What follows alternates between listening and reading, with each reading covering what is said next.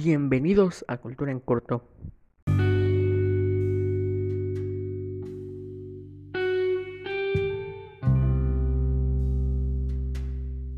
El podcast donde hablaremos sobre los acontecimientos del pasado, presente y futuro más relevantes sobre México y Latinoamérica. El día de hoy me acompaña mi compañero y colega Ángel Martínez. Muy Ángel, buenos, ¿Cómo estás? Muy buenos días, Rubén. Estoy muy bien. Bien, en este segmento, que es el de conversación, hablaremos de un personaje no tan controversial, un poco olvidado, pero importante en nuestra historia. Maximiliano I de México. Muchos lo consideran un títere, otros un patriota. ¿Tú qué opinas, amigo Rubén? Pues en mi más sincera opinión, yo lo considero un títere que siempre vivió bajo la sombra de su y por intentar tener un poco de relevancia, aceptó el cargo de reinar en México cuando todavía era pues un adolescente, no, no, no podía tomar decisiones de un país que estaba en guerra y que su economía no manejaba, además que ya había un presidente durante su reinado. ¿Tú qué opinas, Ángel? Para mí, Maximiliano es un personaje importante de la historia al que principalmente yo juzgar como un emperador patriota, un, uno de esos extranjeros que merecen ser llamados mexicanos. Él nacido en Viena, es segundo en la línea para heredar el trono del Imperio Austrohúngaro, primo del emperador del Imperio del Brasil. Es invitado a México por los conservadores para tomar el poder y seguir con una monarquía. Claro, después de la invasión de los franceses, que en su momento estaban gobernados por Napoleón III, un monarca que más que monarca era un usurpador del trono, pues no llegó a él siendo hijo de alguna persona importante, sino lo tomó por las armas. Seríamos un tirano. Maximiliano tuvo cierta relevancia en nuestra historia, además de que luchó con muy buenos generales mexicanos, como el general Miguel Miramón. Estuvo acompañado por el hijo de Morelos, Juan Almonte Neopuceno. Fue recibido en Querétaro por muchos conservadores y aunque tuvo políticas liberales, como acabar con el monopolio de las tiendas de raya, separación de la iglesia y el Estado, este, abolición de los castigos corporales, abolición del trabajo infantil, muy importantes para México en ese entonces, fue por lo cual se empezó a deslindar un poco de los conservadores. Y para terminar, no seguía los intereses de Francia. Empezó a preocuparse más por la gente de México, antes que los franceses. No quería la influencia francesa y, en- y los franceses no vieron bien esto. ¿Qué hicieron? Retiran al ejército con la excusa de pelear la guerra que se estaba llevando en ese entonces en Europa. Si mal no me equivoco, con Prusia. Mm. ¿Quién más apoyó la caída de este imperio? Muy sencillo, todos los republicanos, apoyados por obvio, el, esta- el vecino del norte, Estados Unidos, que no le convenía tener a sus puertas una nación estable, fuerte, lo suficientemente capaz de defender sus propios intereses sobre los del país de las barras y las estrellas. Claramente es por eso que llegan a apoyar al benemérito de las Américas, entre comillas. Pues para mí Juárez no es más contradictor, pero para ese tema hablaremos luego. Bien, Maximiliano fue una persona que en sus últimos momentos, sin citar textualmente, esperaba que su sangre sellara el destino de México para que naciera una nación fuerte, libre de las ataduras del vecino del norte. Y muere en Querétaro, en el paredón de fusilamiento, junto con su con general Miguel Miramón, después de ser entregado por un traidor en las filas de los imperiales. Maximiliano fue una persona que quiso unir al pueblo de México bajo una bandera, el águila imperial. Pero bien, ¿cómo, cómo pensaba lograr esto? El imperio lo que intentó fue invitar a diferentes referentes liber- liberales como conservadores a formar un gabinete en el que todas las partes estuvieran representadas y se pudiera tratar a México como debía ser, con todos los involucrados, pero bajo una monarquía. Entre estos invitados a formar parte del gabinete del emperador estaba el general Porfirio Díaz, un gran estratega para esa época. ¿Le gustaría agregar algo, Rubén? No, nada más tengo una pequeña duda. ¿Por qué es que usted considera que Benito Juárez fue un traidor y Maximiliano de Habsburgo, que fue mandado por, a conquistar este país, fue más patriota que nuestro presidente electo? Una, primero porque el benemérito de las Américas se mantuvo en el poder inconstitucionalmente y violó la constitución diferentes y varias veces de manera. Pero claro, nadie, nadie recuerda eso. Claro. La historia, los oficialistas se han encargado muy bien de eliminar esa parte. También a Lerdo de Tejada lo considera un traidor, y principalmente también a Benito Juárez por ir en contra de la corriente religiosa mexicana. Ah, pero bien, Carlota decía que la iglesia católica que se que estaba en México, primero se interesaba más por los asuntos materiales antes que los espirituales, con lo cual concuerdo completamente. Se debía crear un nuevo clero que se enfocara más en el aspecto espiritual del pueblo antes que en el material. También Benito Juárez fue uno de los que acordaron grandes ventas de territorio y sacrificó nuestro interés nacional a base de conseguir apoyo de Estados Unidos y de que se le reconociera el gobierno, claramente. Eso lo podemos ver perfectamente con las guerras de reforma, donde Estados Unidos le presentó mucho, mucho apoyo a Juárez para poder derrotar al imperio, cumpliendo con sus intereses y además de conseguir buenos tratos en tierras mexicanas. Mm. También, bueno, si seguimos con Maximiliano Habsburgo, su vida no fue tan sencilla. El Palacio Imperial, bueno, el Palacio de Chapultepec no estaba listo para albergar a los reyes aún tuvieron que dormir. Las camas no estaban bien cuidadas, tenían pulgas, piojos, etcétera, etcétera. Y si seguimos, podemos ver como los mexicanos no estaban preparados para un rey. Y un rey y México no estaba preparado para un rey todavía. Mucho republicano vivía en nuestras tierras y los conservadores eran muy sobrepasados en números por los liberales con los cuales había más unión. Maximiliano fue una persona que aún así entregó su vida por México y nunca se retiró de estas tierras, aunque la guerra estuviera perdida. Se quedó aquí hasta el último momento, después de ser mandado a fusilar por Juárez, lo que nos dio una imagen de salvajes, un México bárbaro, un México expulsado del concierto de las naciones civilizadas lo que alejó inversionistas, lo que trajo muchas consecuencias futuras para México y que obviamente no fue beneficioso para nuestras tierras. Este, claro que sabemos que como Maximiliano pensaba traer al heredero oficial de México, Agustín III, hijo de Agustín de Iturbide, para que gobernara, ya que él no podía tener hijos. Maximiliano no entrenaría para tomar el cargo de emperador de estas tierras y todo volvería a su curso normal. El imperio sería regido por el heredero digno y oficial como de Agustín. Además que Carlota, mamá Carlota, fue muy, muy buena con los mexicanos hizo muchas aportaciones a muchas fundaciones de caridad.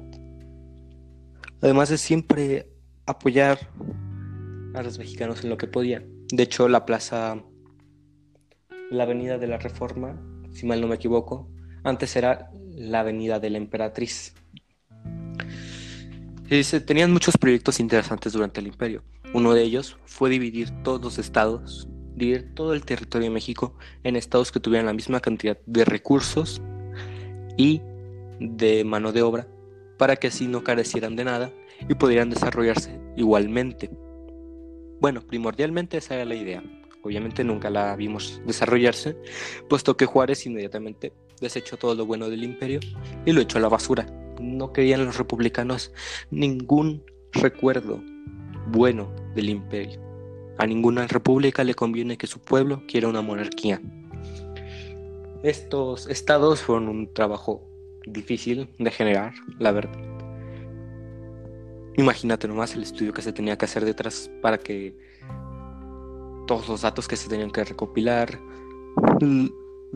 las investigaciones que se tenían que hacer.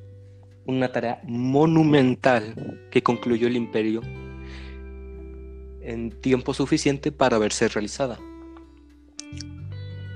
Es interesante ver cómo el imperio ha sido olvidado por mucha gente que acepta la república llena de corruptos. Además de que Maximiliano era una persona bastante competente y que en, en un futuro, tal vez, tal vez, si llegaban a pasar los acontecimientos necesarios, se puede haber juntado la corona del Brasil con la corona de México, una potencia en América sin duda alguna. ¿Alguna opinión, amigo Rubén? Sí, este, ahorita que estabas diciendo cómo Benito Juárez echó a, a la basura todo el trabajo del imperio, se me figuró como una pequeña conquista. Benito Juárez terminaría siendo como el gran vencedor que haría que, que los, las próximas generaciones olvidáramos la historia de algo que pudo ser mejor para nuestro pueblo. Sí, eso es la historia oficialista. También te quiero apuntar, ¿cómo tú recuerdas al Imperio Español? Dame tu opinión del Imperio Universal Católico. Pues principalmente una, una potencia, eso sin duda, pero para mí mal fundamentada. Mal fundamentada. No puedes, así es, no puedes este, meter a la religión como un pedazo de política. No puedes usar al clero como un gobernador. Lo puedes hacer para controlar a las masas, pero no lo puedes hacer para tomar decisiones por el pueblo. Eso, eso simplemente no es ético. Y no, es ético, concuerdo. y también, debido al clero, España tuvo una excusa para conquistar los demás países, transmitir la palabra de Dios. Para mí, durante ese imperio, todo, todo, la religión se usó más como un arma que como un, eh, una misma religión, que es lo que es. Cuéntame más. ¿Has oído del Imperio Otomano? A ver, platícame. En el Imperio Otomano se permitía constantemente abusos contra la gente, principalmente blancos, que no siguieran el Islam. Y se sigue haciendo ahorita en muchos países islámicos, pero claro, a nadie le interesa. En el Mediterráneo están muy atemorizados los europeos por el pirata Barbarroja, que solía tomar, atacar barcos europeos, obviamente, y tomar a sus bucaneros como prisioneros para luego venderlos como esclavos. Obviamente creo que si juzgamos esa parte de la historia con los ojos modernos, no creo que esté justificado. También en Japón, en las Filipinas, específicamente se la batalla de Cagayán, donde los españoles se enfrentaban contra unos samuráis, unos ronins más que nada, samuráis sin señor. Este, y cuéntame más del Imperio Español. ¿Cómo se te hacía su sociedad? ¿Racista? Este, la sociedad del Imperio Español, viéndolo con los ojos modernos, termina, siendo racista y de cierto modo hasta comunista y socialista.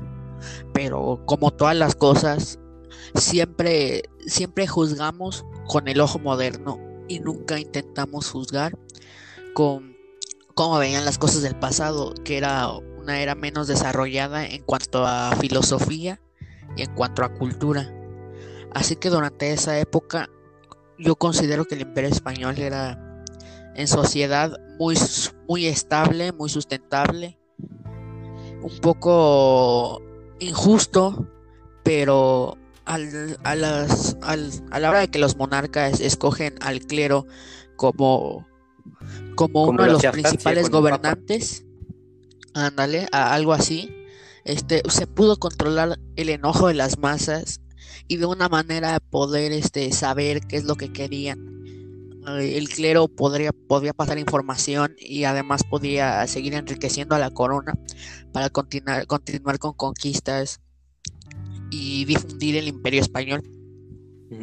Ese será un eh, interesante tema, la verdad. Lo tendremos que tener en cuenta. Mira, el imperio español como el imperio, como los dos imperios mexicanos, tenían algo muy, muy, muy presente. Igualdad de derechos para todos y cada uno de sus habitantes. No importaba si eras indígena, afrodescendiente, criollo o peninsular. Todos íbamos por igual. Frente a los derechos nos podíamos defender en cortes y eso está muy bien documentado.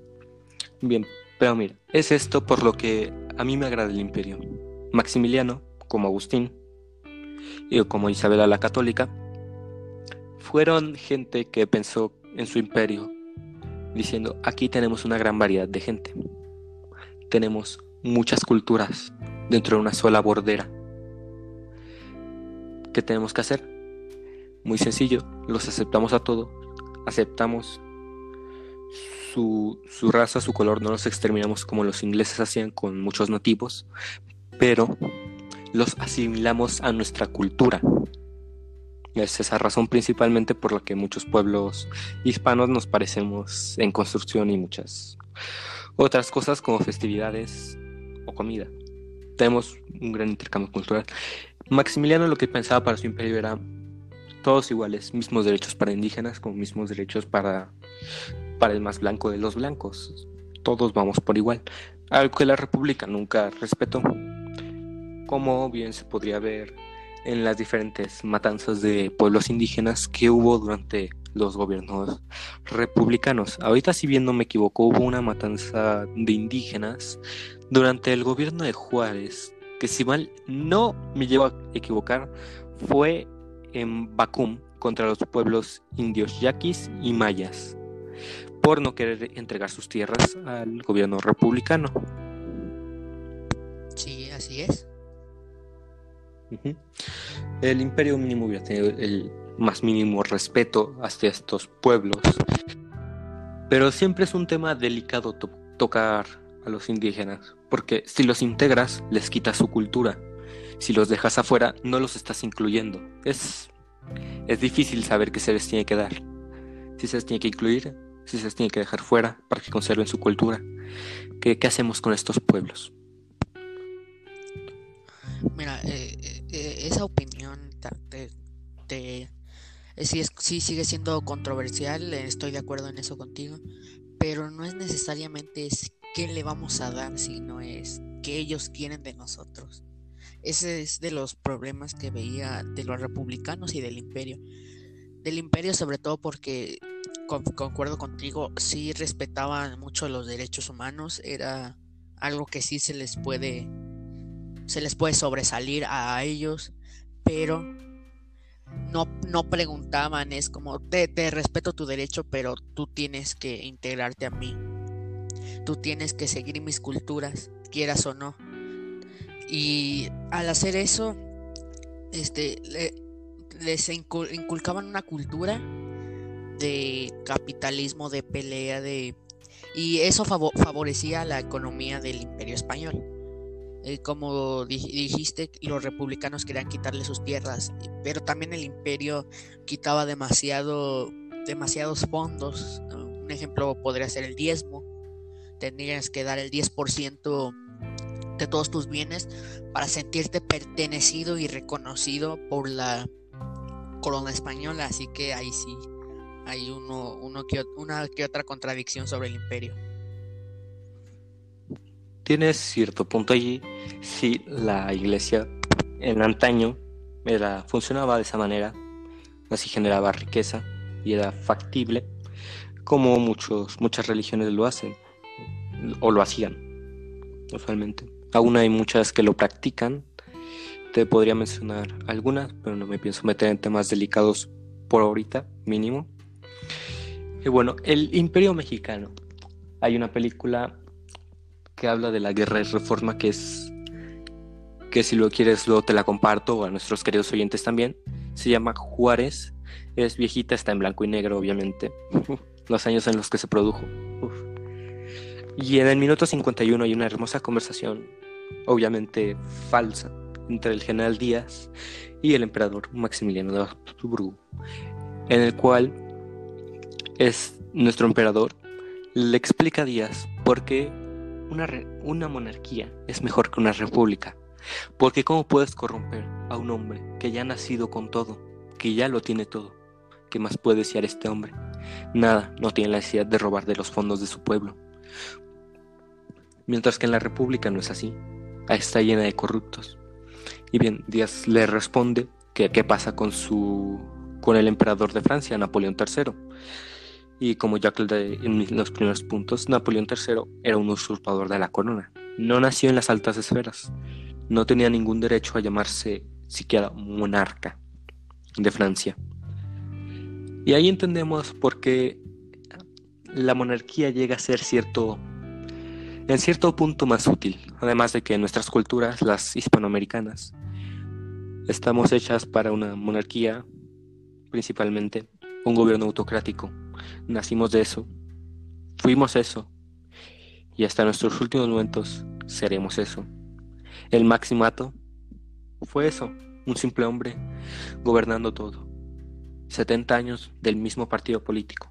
Necesitábamos, siempre hemos sido de un solo líder. Pero también nos hemos equivocado con el personalismo. Hemos alabado la figura de un líder en vez de sus ideas, lo que nos ha tirado. Yo por eso es que no me considero agustinista, maximilianista, me considero imperialista. Pues entiendo la raíz de nuestro imperio, unión, igualdad, fraternidad. Somos eso, somos un pueblo y somos iguales. Y cualquier mexicano, todos somos iguales. Aunque seas el más blanco de los blancos, hayas nacido en México, significa que eres mínimo un 1% europeo, un 1% indígena. Es lo que somos, somos mestizos. No somos ni españoles al 100 al 100, ni nativos americanos al 100 al 100. Somos mestizos, somos una mezcla. Ninguno de nosotros, por más blanco que sea o por más negro que sea, es, es europeo o nativo. Somos la mezcla. No como en los territorios anglosajones, a excepción de la India y de muchos territorios que no pudieron ser purgados. Este, ellos no son una cultura mestiza, mixta, no lo son. Se eliminó a los nativos y se replicó la cultura inglesa en esas tierras. Pero bien, volviendo al imperio, para mí siempre se me hizo, bueno, como te lo enseñan, los villanos, el mal, los que se oponen a la voluntad del pueblo. Pero luego lo ves y dices, el monarca en realidad tiene que hacer la voluntad del pueblo y se tiene que quedar con ellos, porque si no, él pierde su poder. Su poder también viene del pueblo, aunque no se vea muy directamente. Si el pueblo no lo apoya, si tiene al pueblo en su contra, él cae. Porque básicamente el pueblo puede dejar de pagar impuestos, lo cual le deja sin su buena vida, le deja sin su ejército, le deja sin sus funcionarios. ¿Y qué pasa? Cae el monarca. No hay más. El monarca depende del pueblo. Todo gobierno depende del pueblo. Que el pueblo sepa cómo rebelarse ya es diferente. El imperio mexicano trajo muchas buenas cosas, pero entre lo que yo más considero bueno es que presentó una oportunidad de hacerle frente a nuestros vecinos del norte, además de ciertos planes para retomar nuestras provincias centroamericanas y norteñas que habíamos perdido, ya sea en la guerra contra los estadounidenses o por rebeldía. Por cierto, nunca te he preguntado, ¿tú no sientes nostalgia por los antiguos territorios mexicanos? Pues al, al verlo, al ver lo que son el día de hoy, claro que se siente nostalgia y algo de enojo por haberlos perdido. Pero durante esa época no podemos juzgar ya que México pasaba durante durante En una, crisis, sí. una crisis económica muy fuerte donde no podía mantener ni siquiera los estados alrededor de la capital. Y a- ade- agrégale a eso que Texas estaba en guerra. Este, cómo, cómo nosotros podíamos pelear contra un estado que actualmente, que durante ese tiempo no nos brindaba la, economía que necesitábamos y que nada más nos hacía perder y causar mala imagen. Este fue una buena jugada, consideraría yo, entregar los estados del norte que durante ese tiempo no nos servían, ya que aunque estuviéramos mucho territorio y actualmente no podríamos mantenerlo, seríamos tal vez un país sobrepoblado, no potencia, son dos cosas diferentes muy confundidas. Y el único problema fue que el, el esos países que fue Santa Ana, que los terminó entregando, eh, no, como que no sabía leer las letras chiquitas o no sé, y terminamos en vez de con arreglando la crisis económica con afectándola más, debido al pagaré que Estados Unidos sigue sin pagarnos, que actualmente se exhibe en un museo. Y pues, pues si los tuviéramos actualmente, considero que sería más este, una una baja, una deficiencia del Estado mexicano que una ayuda a la economía. Bueno, sí, todos los estados en nuestra gran patria son diferentes. No podemos- Oaxaca no es igual a, a Monterrey, y no me refiero en materia económica o social, me refiero a que son, es gracioso, cada vez que viajas a un estado diferente es como un país diferente para nosotros los mexicanos. Somos un mismo país, pero allí vemos una gran diferencia entre nuestros estados natales con los que visitamos. Puedes ir al de de Guanajuato a, no sé, Oaxaca y pueden usar diferentes formas de hablar, formas de comunicarse. De hecho, entre nosotros mismos nos tratamos mal. Podemos decir, es, es norteño, algunos nos insultamos con que somos norteños, otros con que somos del sur. Es una división que está latente, pero siempre hemos estado unidos cuando se nos atacan, a todos juntos. Es el mexicano, se puede insultar entre el mexicano. El, de- el regio montano puede insultar al guanajuatense, pero el europeo, el sudamericano, el centroamericano, no puede, junto con el norteño, insultar al guanajuatense, porque si no, es, es básicamente el único que le puede hacer bullying a otro estado de México. Es un estado de México, no hay más. Cuando se nos ataca a uno solo, nos unimos como la patria que somos, como los hermanos que somos. Y, es, y ese mismo sentimiento creo que hubiera surgido entre las provincias del centro. Y si aún hubiéramos logrado conservar las Filipinas, que fueron de territorio de la Nueva España, aún habría más territorio. Pero hubiéramos podido tener esa unidad nacional que aunque distintos, siempre nos hemos unido bajo una misma bandera, una misma causa, porque primero somos patria antes que un partido. Somos una gloriosa unión antes que una idea. Y no importa si sea bajo república, monarquía, dictadura, repúblicas socialistas, independientes, autonomías. Somos un mismo pueblo y siempre nos hemos respetado. Y eso es por lo que me encanta el imperio. Unión. Unión entre estos pueblos. Igualdad entre estos pueblos.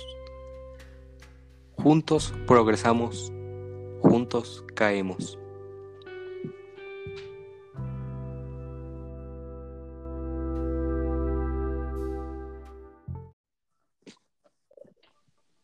Bueno, y eso sería toda mi opinión. Yo creo que este fue un- una conversación muy, muy interesante. Y pues sería todo de mi parte. Rube, ¿quieres despedir el podcast, por favor? Sí, he de confirmar un tema muy interesante, muy profundo. Y les agradecemos que nos hayan escuchado esta semana. Estaremos en Spotify, Apple Podcast y en cualquier plataforma todos los miércoles. Que tengan un buen día, una buena tarde, una buena noche, dependiendo de cuando nos escuchen. Y esto fue todo por hoy en Cultura en Corto. Gracias. Nos vemos.